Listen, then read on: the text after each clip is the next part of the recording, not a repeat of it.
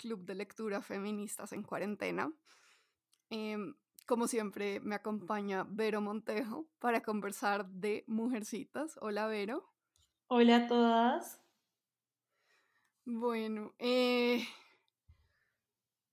entonces empezamos este episodio, la segunda parte del libro, que como comentábamos la semana pasada, eh, realmente salió como un segundo libro. Fueron publicados en como en dos tandas, en dos libros originalmente, y después pues se han consolidado en uno solo. Em, y la segunda parte empieza tres años después. Sí, tres años después. sí. Em, del final de la primera. Y yo creo que, yo creo que de hecho hay algo muy interesante y es que se nota un poco la intervención de, o pues, o pues la influencia que tuvo la crítica sobre esta segunda parte del libro. Porque yo sí siento que se nota mucho como el cambio de una novela que en un principio era muy moralizante. La primera parte, toda es como una parte de lecciones hacia el lector. Querido lector, no haga esto, por favor. Y ya la segunda parte del libro, como nos estamos dando cuenta, es mucho más sentimental. Sí, y también creo que eso cambia como Alcott trata a los personajes de las hermanas March creo que precisamente en la primera parte, como estaba intentando dar una lección moral a sus lectores, casi que les da más permiso de ser como irreverentes e ir contra la corriente a las, a las niñas.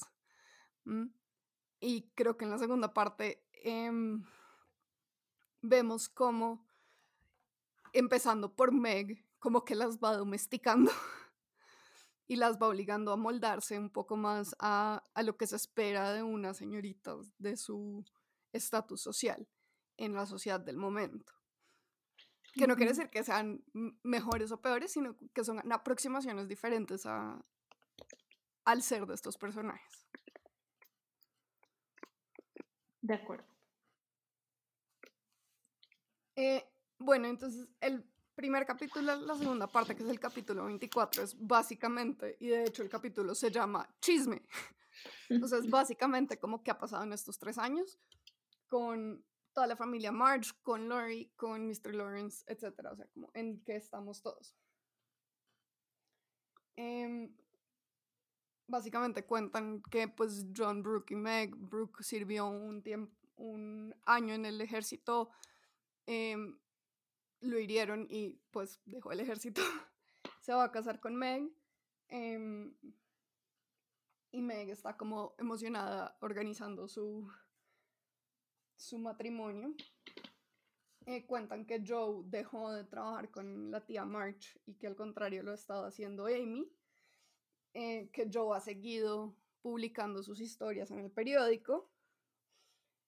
Eh, cuentan que Lori em, básicamente está pasando raspando en la universidad, porque realmente está en la universidad para como darle tranquilidad a su abuelo, que no quiere estar en la universidad, em, y que se ha vuelto como un poco un playboy, un niño farrero, que menos mal es buena gente porque así entonces la gente se lo perdona. Em, y ya, y, que pues Amy eh, se ha transformado pues de una niña chiquita a una adolescente casi dama, em, que además se disfruta montones coquetear con los amigos de Universidad de Lori. Sí. Y yo creo que también es muy interesante el hecho de, que, de que Lori está como yendo y haciendo lo que se le da la gana, porque además, pues cuando vuelve, eh, precisamente a, visitar en este capítulo, em, el regaño de Joe es como, mm, oye, tienes que dejar de gastar tanta plata de esta manera tan descarada porque, pues, no. Y la respuesta de Lori es como, no me jodas la vida y a ti te guste o no te guste, tú vas a ser la próxima en casarte, entonces más bien vete haciendo la idea de que a la próxima a la que le van a gastar plata es a ti. Sí, sí es. Se gana su buena jalada de orejas de Joe y más adelante también de Meg. Em, por eso, por andar de farra. Sí. Em, y bueno, le dedica también Alcott bastante de este capítulo a describir la casa de Meg y Brooke. Que para mí lo interesante de esa descripción es que se enfoca mucho en cómo, cómo la hace un hogar todo lo que cada uno ha traído. Entonces dice como nadie habría podido colgar las cortinas mejor que el ojo artístico de Amy.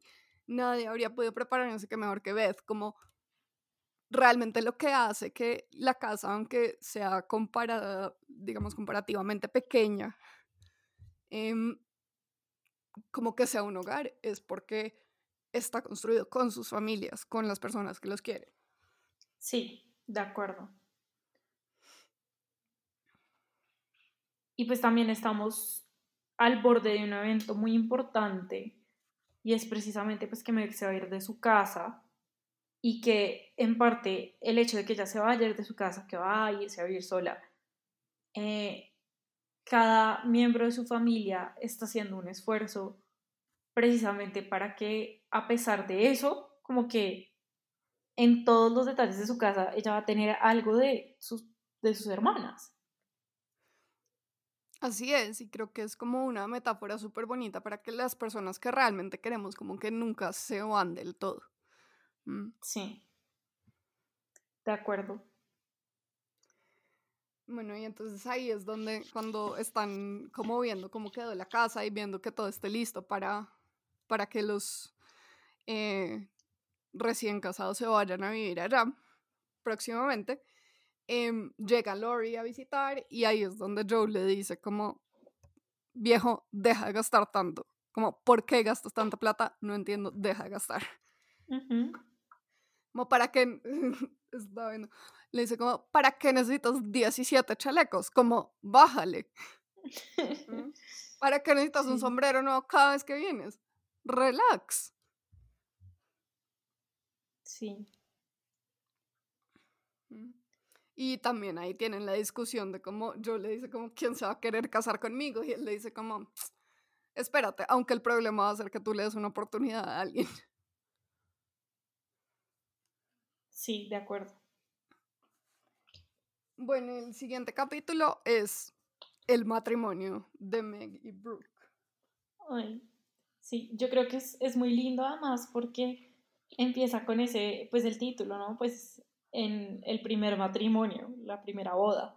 Em, creo que eso es como algo muy diciente también, también de ese romanticismo y ese sentimentalismo. Eh, además, bueno, todas como que se tienen que arreglar. Eh, entonces también dice como... Y, por cómo lo describe Alcott, es como un matrimonio chiquito, pero que cualquier novia de Pinterest envidiaría hoy en día. Así como todo muy, muy sencillo, muy natural, como el único adorno que tienen las niñas y Meg son flores en el pelo, flores en el vestido. Eh, sí, como muy, muy natural, muy bohemio. Envidia de cualquier novia de Pinterest de 2020. Sí, de acuerdo. De acuerdo, de acuerdo, totalmente. Me parece que además es, es lindo como, como a pesar de que sea una cosa chiquita, como tú has dicho, todas las personas importantes que hemos conocido hasta este momento en este viaje en el que nos está llevando Alcott, por llamarlo de cierta forma, están ahí. Entonces, no, no podemos decir que en este momento a las hermanas March, especialmente pues a Meg, porque su día obviamente les esté faltando nadie. Así es, y creo que es como otra de esas cosas que Alcott está intentando también como plantear una reflexión al lector de su momento, pero también nos sirve en este. Y es como, preferimos tener cinco personas que realmente nos importan o estar llenos de gente que nos da igual si están o no. Y como perseguir, simplemente estar rodeados de, gente porque entre más mejor, sin que realmente sean personas que como que estén cerca a nuestro corazón, de pronto es una pérdida de tiempo y de energía.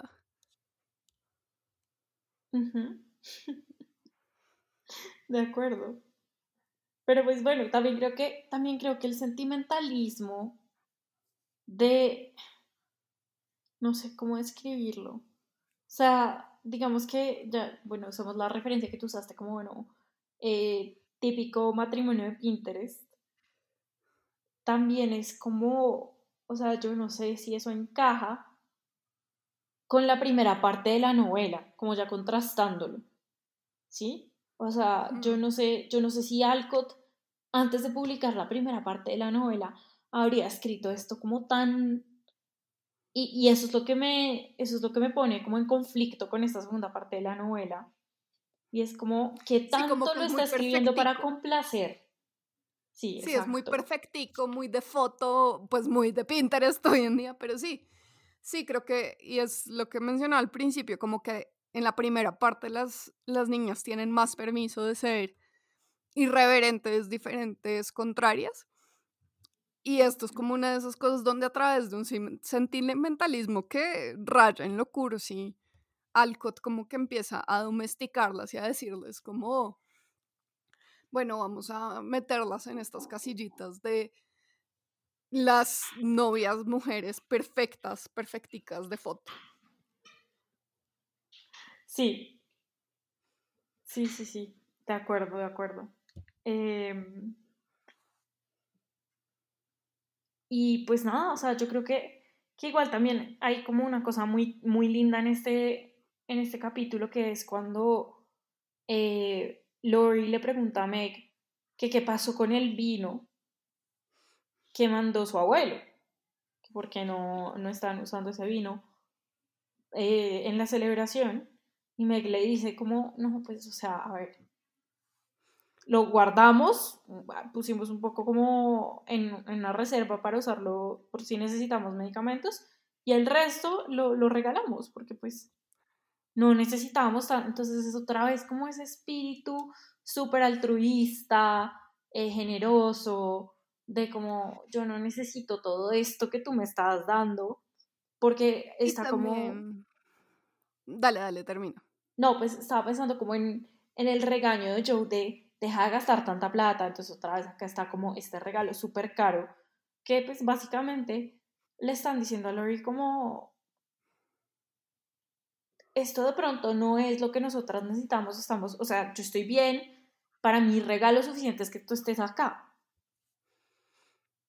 Sí, y creo que también como que refleja un, un movimiento moralizante del momento en que Alcott estaba escribiendo en la segunda mitad del siglo XIX en Estados Unidos, pues estaba surgiendo todo el movimiento del temperance, que es el que eventualmente iba a resultar en la prohibición del alcohol en Estados Unidos. Pero esto ya se estaba cocinando en ese momento. Em, y además Meg le dice, en ese momento obliga a Laurie a prometerle que nunca se va como a dedicar a beber vino. como prométeme, prométeme que nunca vas a tomar vino. Eh, y eso creo que es como un, un, tema de un puritanismo protestante muy peculiar de ese momento histórico, em, que no solo tiene que ver con esto cuesta mucha plata y no lo necesitamos, sino como que se le asigna un, un valor moral negativo al vino.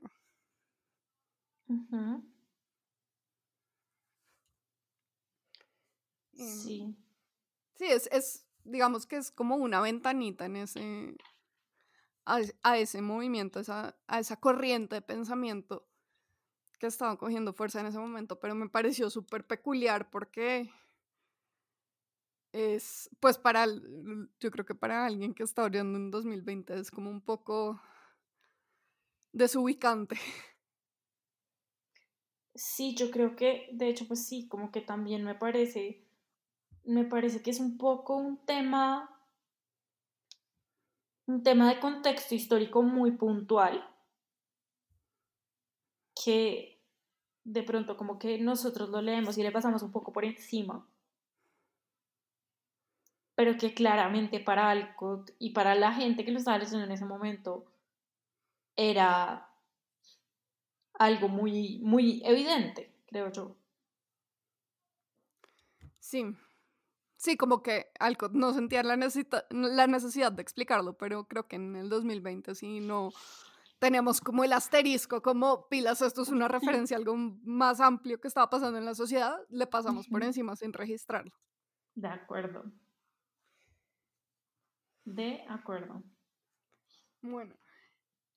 Y los capítulos que siguen son muy parecidos a unos capítulos de la primera parte en el sentido de que como que van a ir hermana por hermana contándonos un poquito de lo que está pasando con ellas, como enfocándose cada capítulo en uno.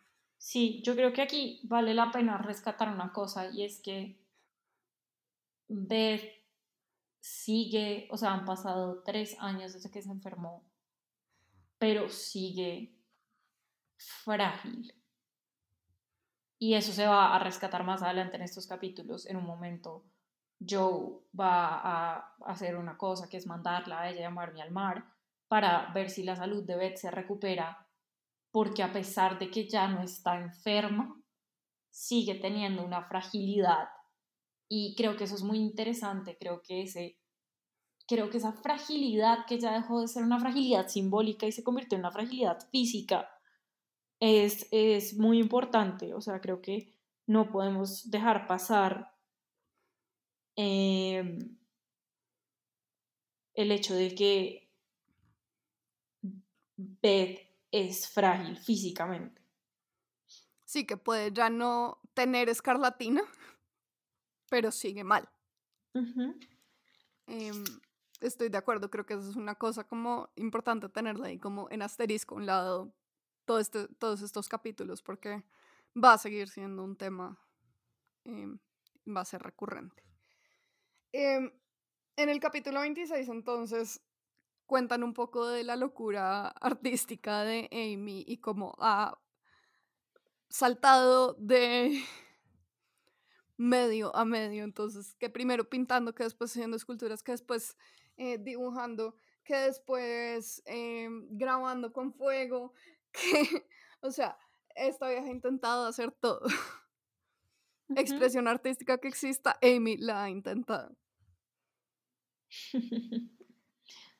Sí, y de hecho también creo que también es, es muy parecido al capítulo que vimos de las limas, de, de que hay una ambición que va más allá de lo que está al alcance de Amy por la situación económica en la que ya está, ¿no? Sí, y como una ambición de, de encajar en un círculo social, pero como mostrando una máscara de cuál es su situación real. Eh, entonces, básicamente lo que pasa es que Amy dice como, ay mamá, puedo organizar un almuerzo con las niñas de la clase de pintura, eh, quiero que vengan y pintemos como el arroyo y no sé qué que hay aquí cerquita. Eh, entonces la mamá le dice como, sí, obvio, de una, ¿qué quieres? Les preparo unos sándwiches y era, no, no, no, tengo que tener helado y no sé qué, y no sé qué, y no sé qué. un montón de vainas em, para que parezca toda una dama. Y resulta que solo termina llegando una de las 12 niñas que invita. Sí. Mm.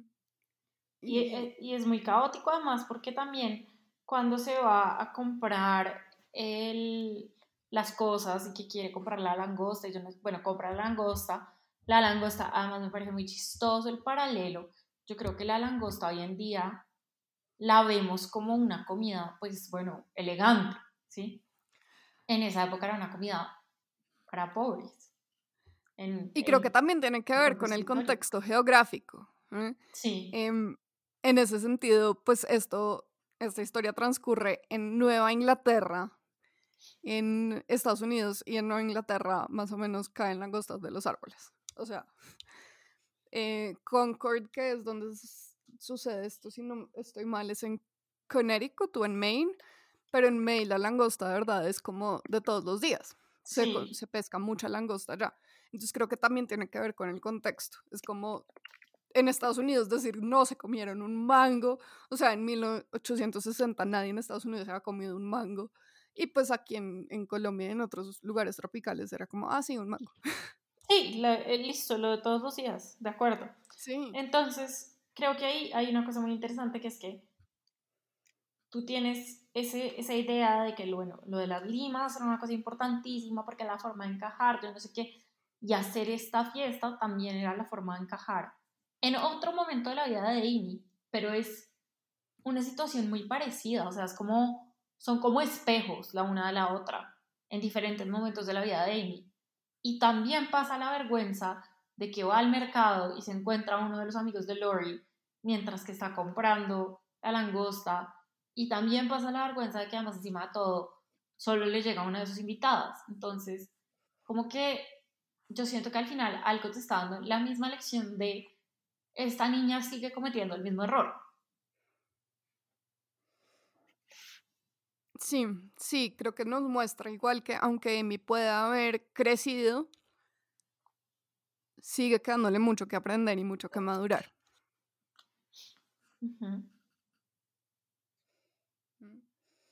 Sí, de em, acuerdo. Bueno, en este orden de llamada de lista de las hermanas March, entonces el capítulo 27 habla de Joe y lo que está pasando con su escritura específicamente. Mm. Eh, y entonces empieza contando cómo básicamente Joe cuando empieza a escribir entra como en un trance y el resto de la familia es como plan, se asoman a ver si está yendo bien la escritura y pueden como preguntarle o si es como hay crisis, no le hablen.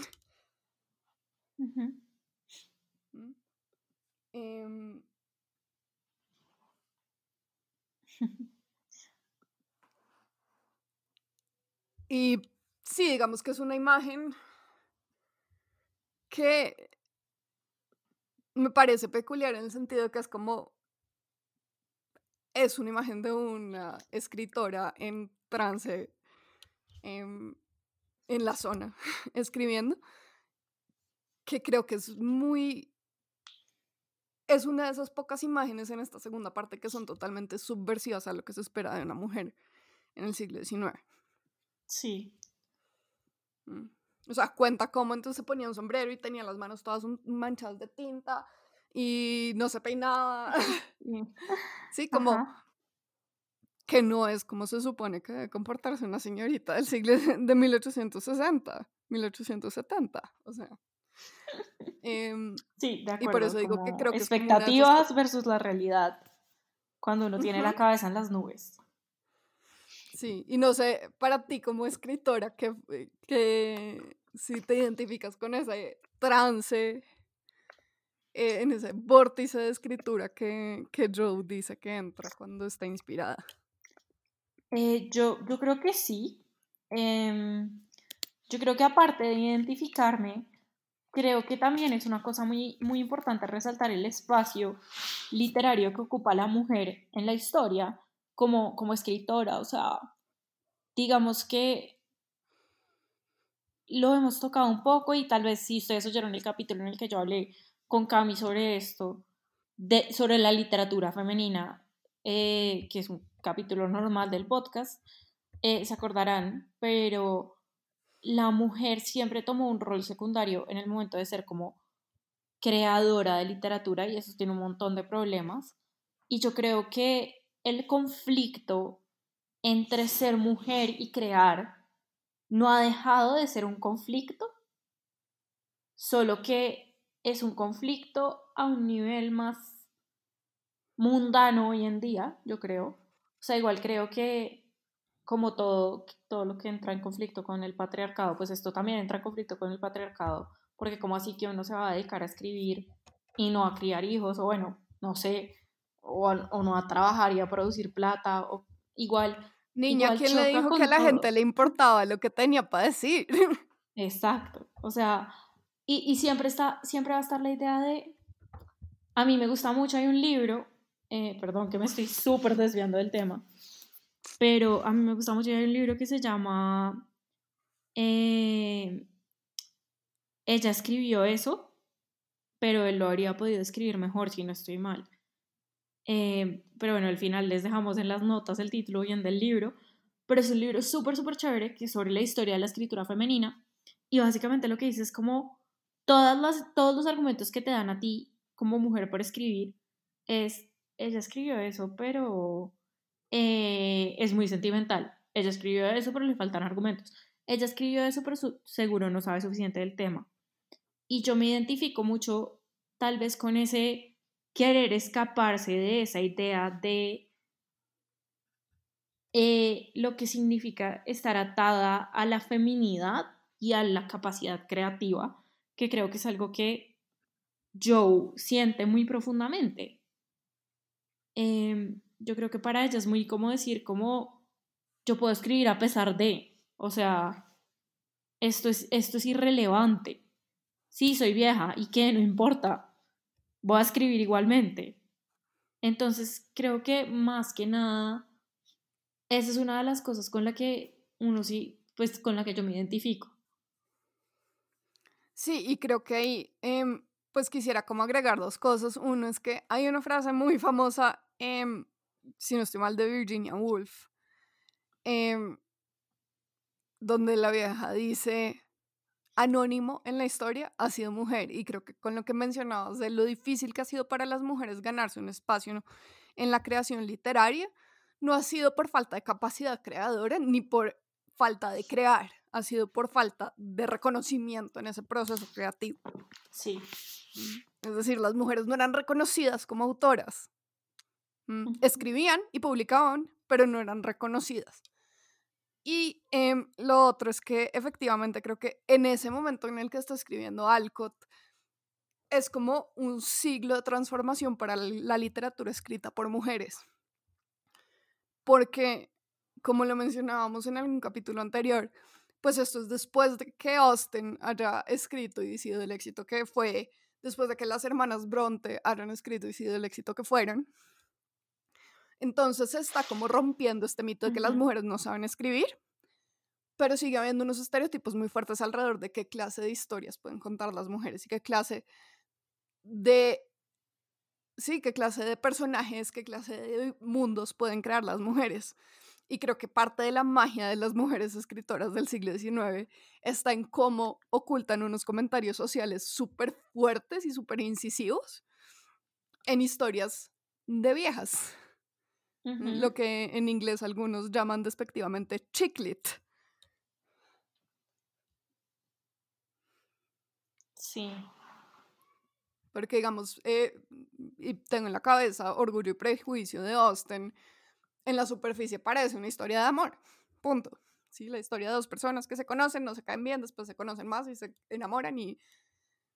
Pero el comentario social que tiene oculto el libro dentro de esta historia aparentemente frívola es súper fuerte.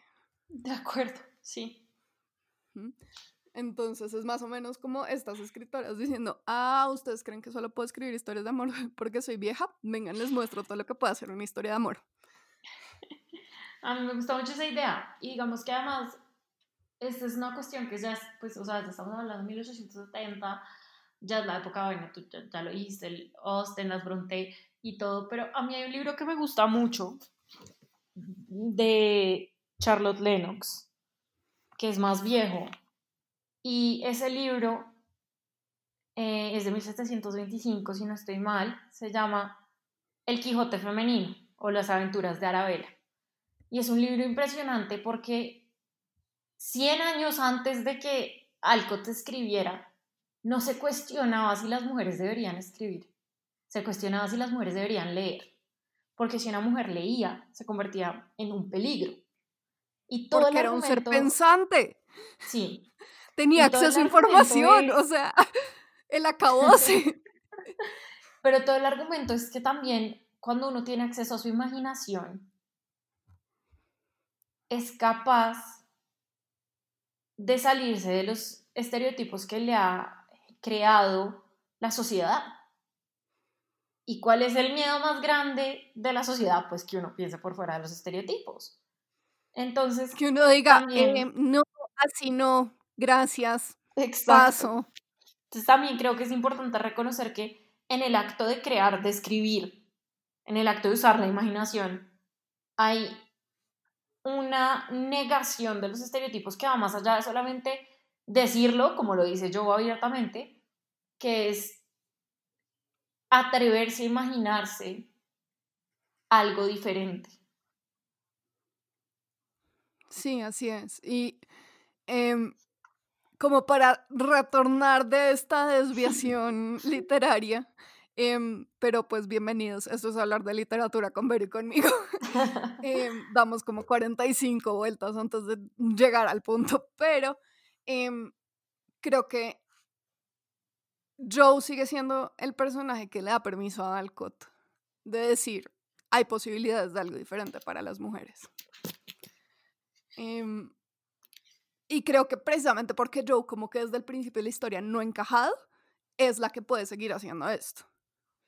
¿eh? Meg no podía seguir siendo como ella haciendo sus cosas a su ritmo, lo que, ella, lo que a ella le importaba.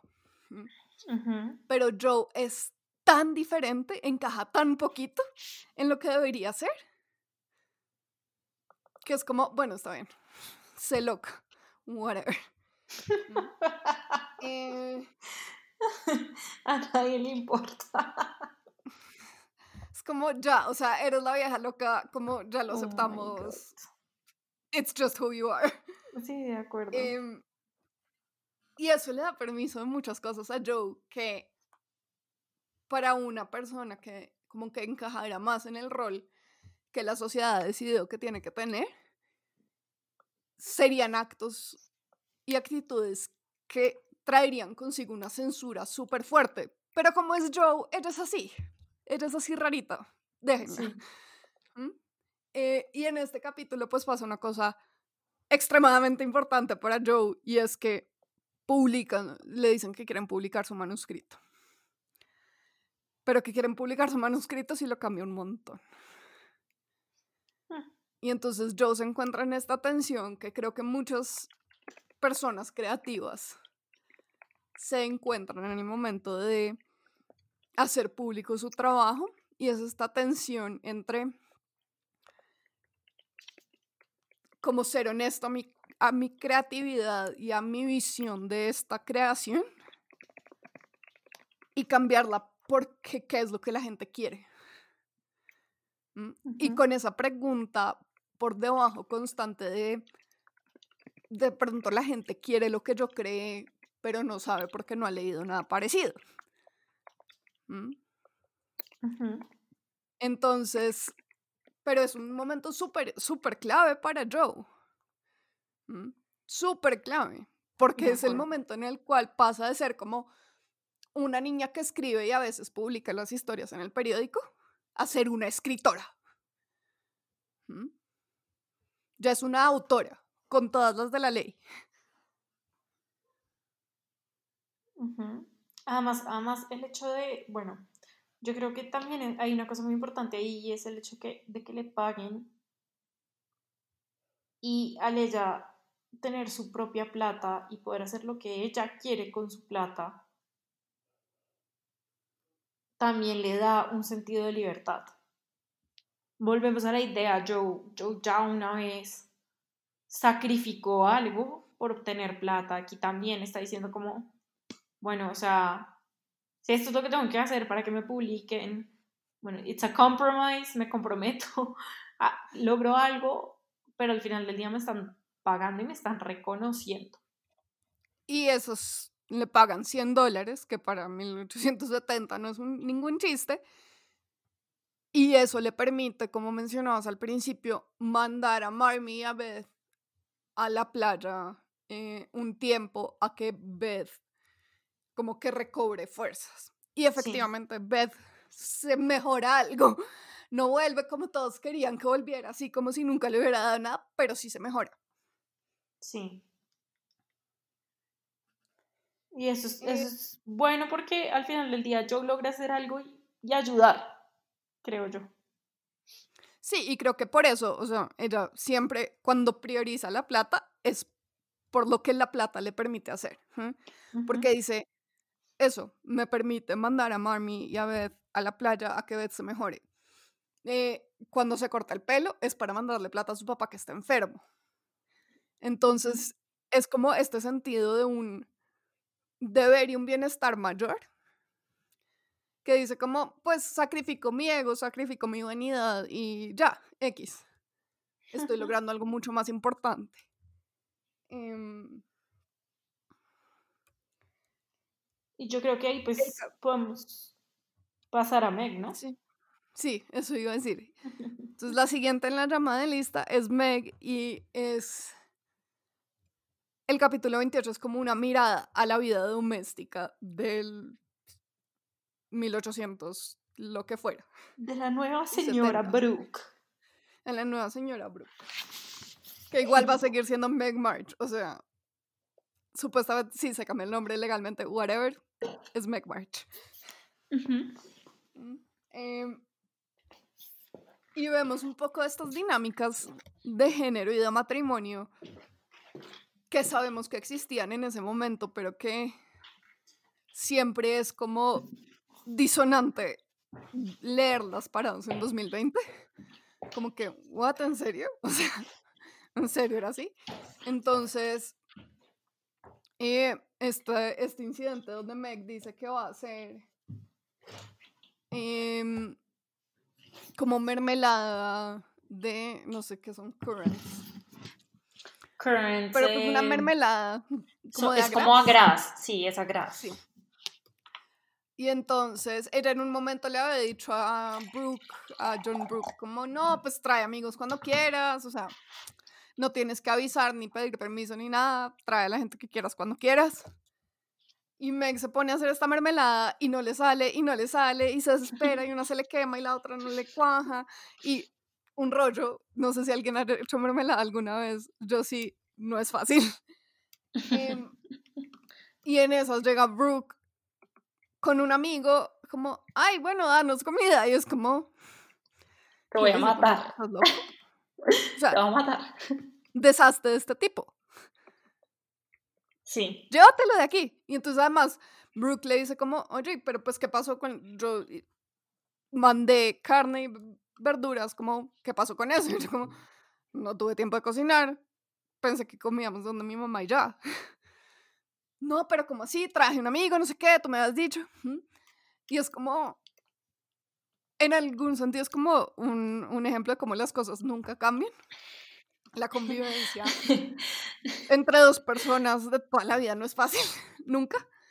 Y también es un ejemplo de cómo cambian las cosas. O sea, creo que una interacción como la que tienen Meg y John después eh, donde más o menos Meg le pide perdón por no haber tenido lista la comida. O sea, a mí no se me ocurre, em, no me cabe en la cabeza que una mujer, bueno, tal vez alguna sí, pero creo que la mayoría de las mujeres de hoy, hoy en día como que no sería como, ay, no, perdón, perdóname la vida porque no te Perdón, fulanito, porque la barra y no te hice tu carne a tiempo. Sí, no, digamos que pues en mi casa como que nos hacemos turnos para hacer la comida y pues sí, si a alguno se le olvida es como, ah, se me olvidó, perdón, pidamos algo, pero como... Rápido. Sí, no es como, no, no, no, Rappi, no. vamos a dejar eso por fuera para no meternos en cosas políticas. Pero sí, como que no es como el acabose, qué irresponsable eres, ¿por qué eres tan mala hija? ¿Por qué no hiciste la comida? Que es un poquito como el tono que tiene esa conversación entre Meg y Brooke. O sea, Meg empieza como, no, ¿cómo puedo ser tan mala esposa? Mm, el colmo yo. Sí. Creo que, que, igual también es como un momento de, de ver como la vida de matrimonio. Además, a mí me parece que ese capítulo es un capítulo en el que pasa un montón de tiempo pero como en un chorro, o sea, como... ¡fum! Sí, es como pra, pra, pra, pasa, pasa, pasan un montón de cosas. También, entonces hay un momento donde hablan un poco de cómo es como la situación económica de Meg y John y eh, que Meg entonces se compra unas telas para hacerse un vestido y entonces cuesta un montón de plata, entonces John se va a quedar sin abrigo, entonces después Meg logra que la amiga le compre la tela, lo que le costó ella para comprarle el abrigo a John. Y es como, otra vez, creo que es una, un ejemplo de cómo las cosas no cambian a pesar de que sí cambian. Sí. Porque creo que efectivamente, como que el tema económico sigue siendo un tema, uno de los temas que generan tensión en las parejas. De acuerdo. Y yo, y yo creo que, bueno, aquí hay una, una pequeña anécdota. Una persona que conozco está escribiendo su tesis en creación literaria y está haciendo un blog de cartas em, de, mm, basado en, en los personajes de Orgullo y Prejuicio. Pero ya después de los libros. Entonces, pues, ah. las hermanas Bennett escribiéndose cartas, eh, pero ya casadas, ya haciendo cada una su vida. Em, y hay una cosa muy interesante y es precisamente lo que tú dices, ella se mete mucho en el tema económico. Y me acabo de acordar de que una de las cartas, porque lo tengo que leer para una clase, eh, una de las cartas dice precisamente como te estoy pidiendo plata y no te estoy pidiendo que me mandes la ropa vieja de tu hijo porque qué vergüenza. Entonces es como, eh, hay un tema de orgullo por una parte y por la otra parte hay un tema de, de, lo incómodo que es hablar de plata incluso en esta sociedad de, de esa época, incluso entre hermanas, que creo que es muy interesante. Sí, y creo que en muchos sentidos es un tabú que sigue como afectándonos hoy en día. Es decir, creo que la mayoría de las personas como que se sienten profundamente incómodas al hablar de plata con otros. De acuerdo. De pronto, como uno habla plata con los papás y vive con ellos y ya. De acuerdo, o sea, igual, igual es, sí, es un, es un, tema muy sensible y pedir plata nunca es algo chévere. Em, como lo vemos aquí, pues nada, yo creo que a lo que va un poco mi comentario y creo que a lo que va un poco como el comentario en general de este capítulo es a decir que nosotros sabíamos que iba a pasar si Meg se casaba por, por amor, ella sabía que iba a pasar si se casaba por amor, está pasando lo que sabíamos que le iba a pasar y es que le toca acostumbrarse a un estilo de vida diferente. Así es. Em, lo último que pasa en ese capítulo es que Meg y John tienen unos mellizos. Entonces tenemos una nueva generación de marches. Yo sé que el apellido técnicamente es Brooke, pero son marches. Pero sí, entonces ahí volvemos a este tema de que miércoles, ¿cuánto tiempo acaba de pasar? O sea, ya nacieron los niños, ya les pusieron nombre. Eh, y, y también creo que es como el sentimentalismo, precisamente el que hablábamos al principio, de que obvio no pueden estar casados un año sin tener hijos porque, mejor dicho, se nos acaba la vida. ¿Infertilidad o escoger no tener hijos? Por Dios. Básicamente. Em, y pues nada, o sea, ya ahí con eso se acaba el capítulo, como dijo Cami. Sí, y se nos está alargando la conversa hoy. Hola a todos, aquí Camila de El Momento de Editar este podcast. En este momento, por alguna razón, se corrompió el archivo y perdí los últimos cuatro minutos de audio de esta conversación. Em, básicamente mencionamos que en los últimos dos capítulos lo más importante que pasa es que Amy se va a Europa con su tía. Em, la ambición de Joe de siempre la consigue Amy. Em, eso es lo único que se perdieron como de, de la conversación que hemos tenido con Vero. para la próxima semana vamos a leer hasta el capítulo 37. Eh, y la idea es terminar esto en las siguientes tres semanas, tres capítulos más. Como siempre, pues lamentamos mucho este eh, inconveniente técnico, eh, pero les agradecemos mucho que nos estén escuchando, que nos estén acompañando en esta relectura de mujercitas que estamos haciendo. Y síganos en las redes, usen el hashtag feministas en cuarentena para contarnos cómo están con la lectura de este libro. Y nos oímos la próxima semana. Un abrazo.